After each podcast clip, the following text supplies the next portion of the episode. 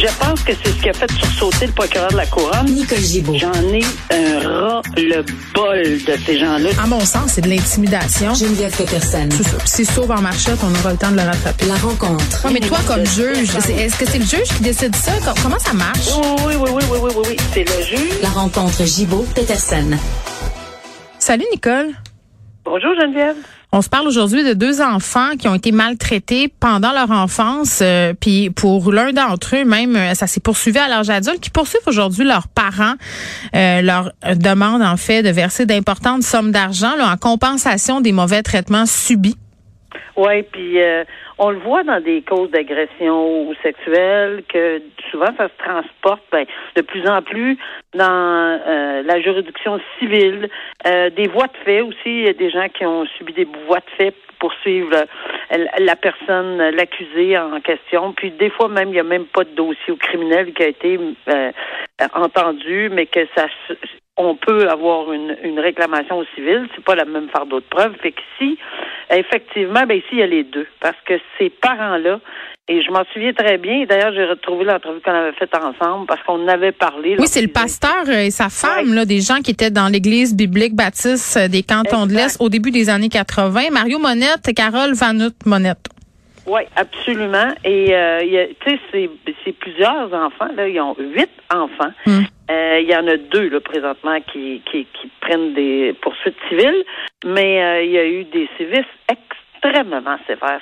C'était lourd Hmm. à, à, à écouter, à entendre. Euh, C'est, vraiment euh, déstabilisant de voir qu'on a utilisé ces Des coups de bâton, hein, de Euh, ceinture. bâton, Ils ont des bosses, des, des, c'est vraiment des séquelles, pas juste euh, euh, mais psychologiques. Euh, des bosses sur la peau, des rougements, des échymoses, des gales. C'est c'est vraiment épouvantable. là. Alors, on a de 80 à 100 coups, on prétend. Là. Euh, c'est c'est pas rien. Là. Je veux dire, on peut comprendre qu'on on, on peut, que les parents, euh, des fois, peuvent appliquer une certaine euh, discipline, mais de là à donner 80 à 100 coups, euh, c'est des forces excessives de toute évidence. De toute façon, ils ont été condamnés à 5 et 4 ans, les deux. Et euh, là, ben, ils font face à la justice, mais au niveau civil. Fait que c'est- Ils poursuivent euh, individuellement les deux enfants, là.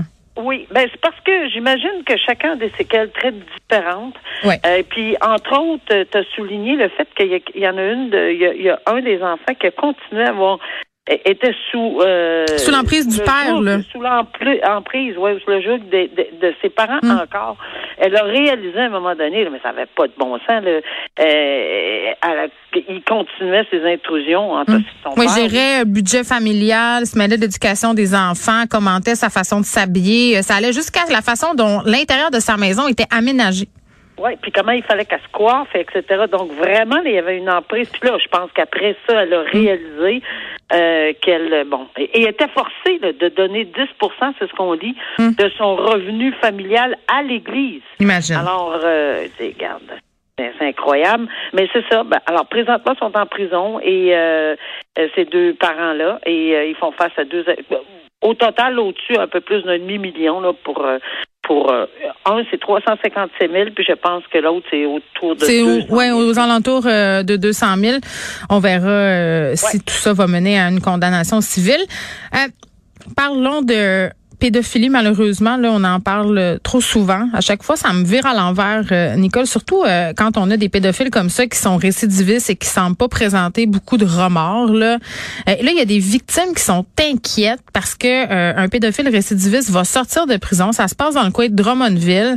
Euh, une libération sans surveillance et vraiment là, euh, cet homme-là qui a été condamné à sept ans de pénitencier pour des agressions répétées là sur une vingtaine d'années, cinq enfants d'âge prépubère, des garçons, des filles.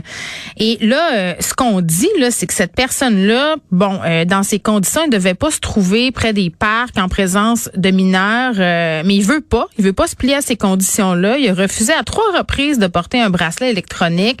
On dit que pendant sa détention, Nicole, là, il n'a manifesté aucun remords. Euh, Sylvain Dano, malgré tout ça, est un homme libre depuis trois semaines. Euh, il est inscrit au registre des délinquants sexuels. Nicole, ma question va être bien simple. là.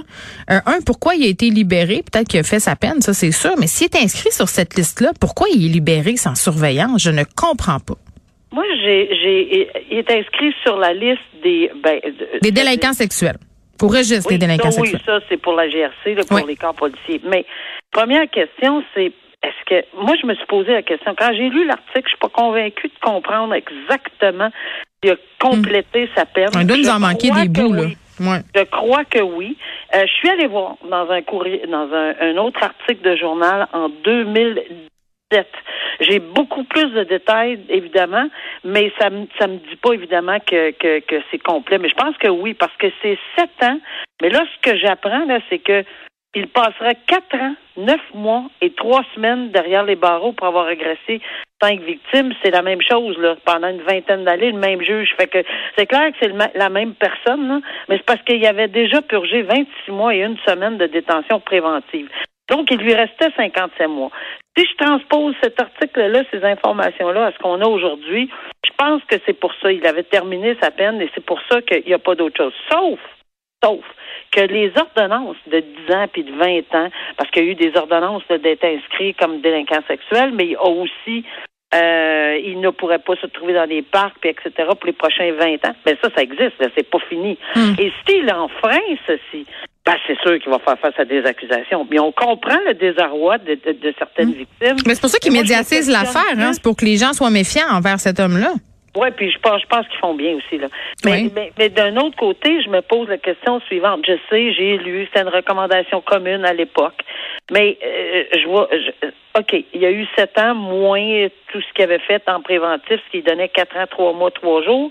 Mais ceci dit, là, euh, c'est un récidiviste. Il par- ce que je comprends, c'est qu'il y avait un antécédent judiciaire en semblable matière. Alors, il existait la demande de délinquants à contrôler, pas nécessairement dangereux, parce que délinquant dangereux, c'est la, la, la coche la plus haute là, dans cette euh, dénomination-là. Mais à contrôler, euh, je sais pas pourquoi on n'a même pas pensé d'en faire la demande, parce que là, à contrôler, il serait contrôlé pendant une dizaine d'années par la suite. Ce qu'on peut pas faire dans une ordonnance de probation, quand on a une sentence de plus de deux ans, il n'y a aucune probation possible pour suivre des individus. C'est ça qui est le problème. Fait que c'est pour ça que souvent on entend deux moins un, deux moins parce, parce qu'on veut donner trois ans de probation qui est le maximum. Mais ici, dans ce cas-ci, il ne pouvait pas avoir de probation. Mais lorsqu'on est délinquant à contrôler, oui, je comprends, c'est une coche de plus, puis mais pas une petite, mais une coche de plus. Mais quand on est en matière d'agression sexuelle sur une vingtaine d'années, parce qu'ici c'est sur 29 ans qu'on dit que ça s'est passé, des enfants bas âge.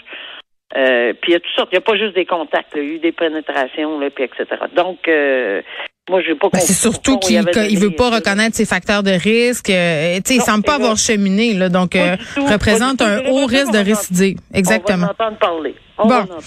Euh, J'aime bien l'expression euh, c'est pas le pogo le plus léger de la boîte. Je me rappelle plus qui avait dit ça, c'était une politicienne. On avait bien ri, mais moi j'ai toujours conservé cette image-là dans ma tête. Je trouve ça drôle. Hein. C'est pas le créole le plus aiguisé, là c'est le pogo. C'est pas le poglo le, le, le, le plus léger de la boîte. Euh, c'est le cas d'un voleur de banque euh, qui est pas très perspicace, qui a laissé beaucoup de traces, euh, Nicole. Il a été reconnu coupable d'avoir euh, justement volé, je pense que c'était une succursale de jardin. Euh, il a fait ça, il s'est sauvé en taxi. OK, un première erreur là. Il avait pas réfléchi à son il avait pas assez écouté de film, je le sais pas là, mais un il a pris le taxi après ça il a demandé au chauffeur de l'attendre non loin de la caisse, il est reparti après avec le chauffeur, il, a utilisé des billets marqués, il a essayé de faire des dépôts. Il s'est coupé avec le couteau avec lequel il a menacé quelqu'un au guichet. Il est rentré chez eux en laissant de la porte, du sang, pardon, sa porte. Bref, on dirait qu'il voulait se faire pogner. Mais tu sais, euh, dès lors, là, quand tu commences à dire qu'on va faire un vol en taxi, puis on dit au taxi, attends, attends-moi donc. Appelle donc les policiers pour qu'ils t'accompagnent, tant qu'à ça. Attends-moi à la porte, là, je, je, je- ça va aller vite. là.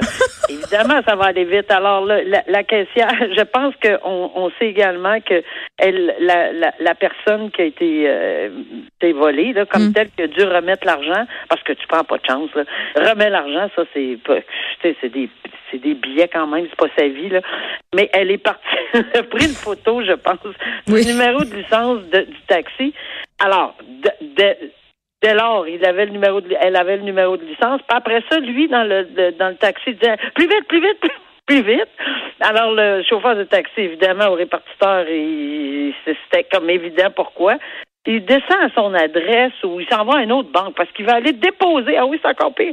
Il va aller déposer. Il vient de voler à sa banque.